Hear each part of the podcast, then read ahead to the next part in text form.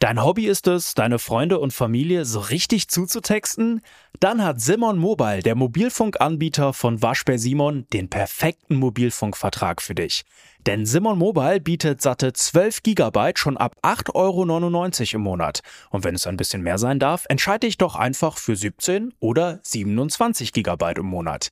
Egal was du wählst, du kannst dich jeden Monat flexibel neu entscheiden und bekommst zum Start nur für kurze Zeit nochmal ein 100 GB Geschenk obendrauf. Kündigen oder einfach mal eine Pause einlegen geht bei Simon Mobile ebenfalls monatlich ganz flexibel. Und das ist noch nicht alles. Gibst du auf simonmobile.de oder in der App den Code Podcast5 beim Vertragsabschluss ein, gibt es nochmal jeden Monat 5 GB zusätzlich on top. Nochmal der Code Podcast5 die 5 als Zahl geschrieben. Das Angebot ist nur bis zum 5. Juni 2024 gültig, also worauf wartest du? Alle weiteren Infos gibt's auf simmern.link slash podcast. Der Sperling mit abgeschnittener Zunge. Ein japanisches Märchen. Es lebte einmal ein altes Ehepaar. Der Mann war stets mitleidsvoll und erbarmte sich der Tiere. Ruhig und nie unzufrieden. Seine Frau war gerade das Gegenteil von ihm, habgierig, unzufrieden und rachsüchtig. Eines Tages fand der Mann im Garten einen jungen Sperling, der sich einen Flügel gebrochen hatte und deshalb nicht weiterfliegen konnte. Den Mann dauerte das arme Tierchen. Er nahm es daher vom Boden auf und trug es behutsam in sein Haus. Dort verband er den verletzten Flügel und bettete den Sperling in einen Vogelkorb, den er mit Watte ausgepolstert hatte. Dank der sorgsamen Pflege, die der Mann dem Sperling angedeihen ließ, heilte der Flügel recht schnell, und bald konnte das Tierchen wieder fliegen. Einige Tage später ging der Mann früh morgens in den Wald, um trockene Äste und Laub zu sammeln, damit er Feuerungsmaterial habe. Dies tat der Mann sonst täglich, hatte es aber während der Pflege des Sperlings ganz vergessen, so dass er, als er sah, dass es dem Vogel besser gehe, sich endlich wieder auf den Weg machte. Er hatte aber dem Sperling kein Futter hingesetzt, weil er glaubte, bald wieder zurück zu sein. Den Sperling hungerte nun, und um Nahrung zu suchen, hüpfte er aus dem Körbchen und eilte vor das Haus, wo die Frau des Mannes sich gerade einen dicken Stärkekleister zurechtgemacht hatte. Den Kleister sehen und seinen Hunger stillen war eins, aber die Alte kam gerade hinzu, als es sich der Sperling schmecken ließ. Wütend darüber lief die Frau ins Haus, holte eine Schere, dann ergriff sie den Sperling, schnitt ihm die Zunge ab und ließ ihn fliegen, indem sie ihm nachrief Warte, ich will dich lehren, fremder Leute Kleister zu fressen. Der Sperling flog schnell davon und war bald im nahen Walde verschwunden. Als der Mann mit seiner Holzlast zurückkam und die Alte noch immer wütend ihm erzählte, dass der Sperling von ihrem Kleister genascht und sie ihm zur Strafe dafür die Zunge abgeschnitten habe, da ward er sehr betrübt, setzte seine Holzlast nieder und ging fort, um das arme Tierchen zu suchen. Er wanderte lange Zeit von Dorf zu Dorf, indem er überall fragte Habt ihr nicht einen Sperling mit abgeschnittener Zunge gesehen? Aber niemand hatte ihn gesehen, niemand konnte Auskunft geben. Endlich kam er an ein dichtes Gebüsch, vor dem ein hübscher kleiner Sperling wartete, der, als er den alten Mann sah, ihm entgegenhüpfte und sich verneigte. Ich bin der Sohn des Sperlings, den du gepflegt hast, sagte er. Ich habe beobachtet, dass du meinen Vater suchst. Sei beruhigt. Mein Vater ist gesund heimgekommen und erwartet dich. Ich bin dir entgegengekommen, um dich zu erwarten und in unser Haus zu geleiten. Also bitte, Komm und folge mir. Da war der Mann von Herzen froh und folgte freudig dem voranhüpfenden Sperling. Nach einem Weilchen kamen sie an ein großes, schönes Haus, in dem viele, viele Sperlinge versammelt waren, darunter jener Sperling, den der Alte gepflegt hatte. Dieser lud ihn freundlich ein, näher zu treten und ließ ihn Platz nehmen.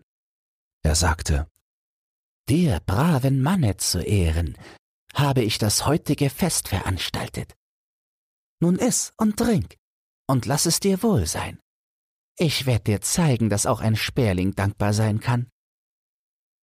Als der Alte Platz genommen hatte, wurden ihm gebackene Fische, Fleisch, Kuchen und allerlei Leckerbissen vorgesetzt, so viel und so schön und gut, wie er noch nie in seinem Leben gesehen, viel weniger denn gegessen hatte.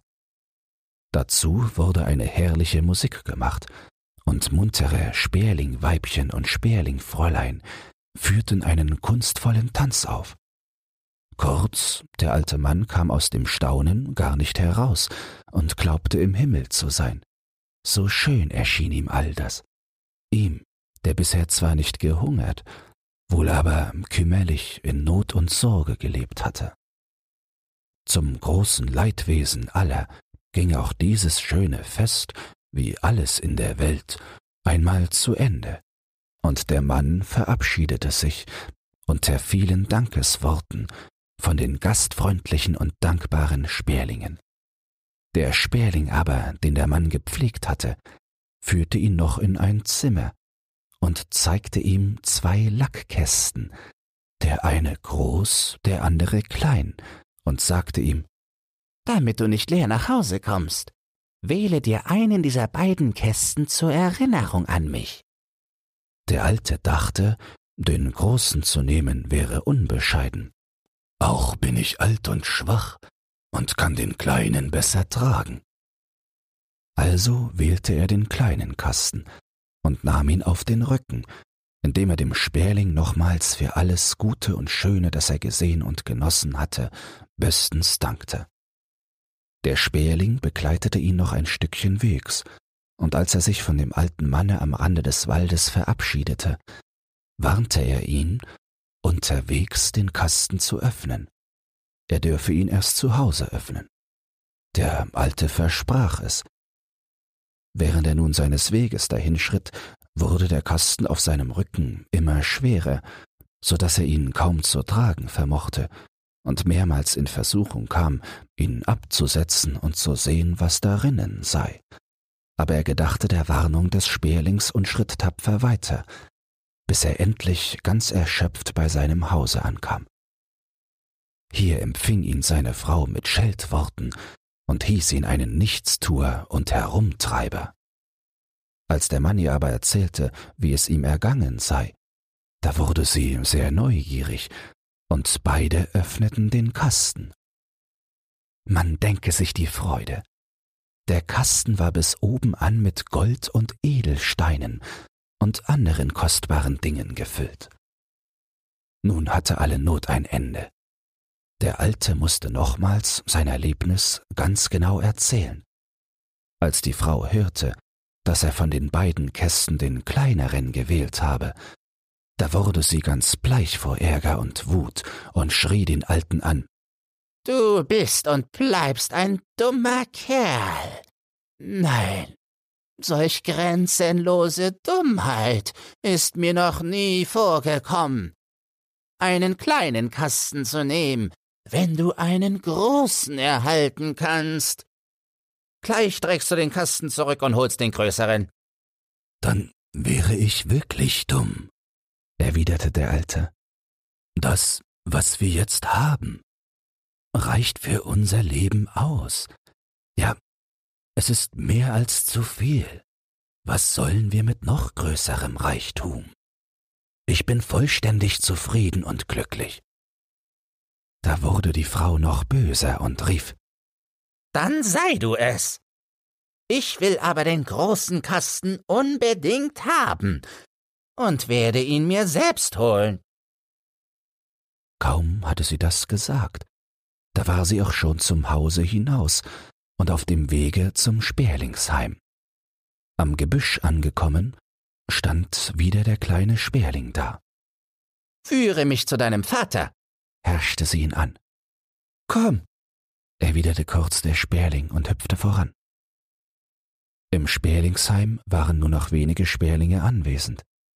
Der Sperling, dem die Frau die Zunge abgeschnitten hatte, empfing die Frau und sagte zu ihr Ich weiß schon, warum du kommst. Doch erst setze dich und erhole dich von deinem Wege. Sie wurde ins Haus geführt und musste sich setzen.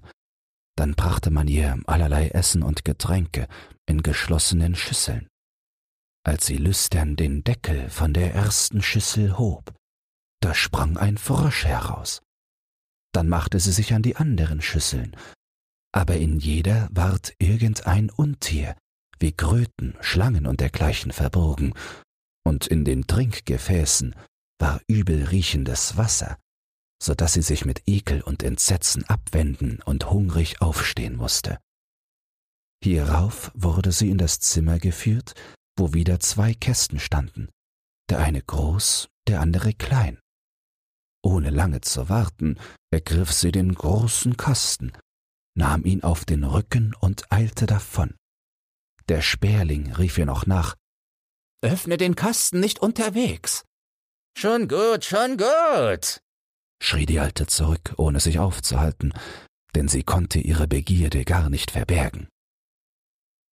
Auf der Hälfte des Weges plagte sie die Neugier. Sie musste unbedingt wissen, wie viel in dem Kasten sei. Ihre Neugierde und Habsucht ließen es nicht zu, dass sie wartete, bis sie daheim war. An einer lichten Stelle im Walde setzte sie den Kasten ab, und vor Aufregung zitternd hob sie den Deckel ab, um über den Reichtum herzufallen.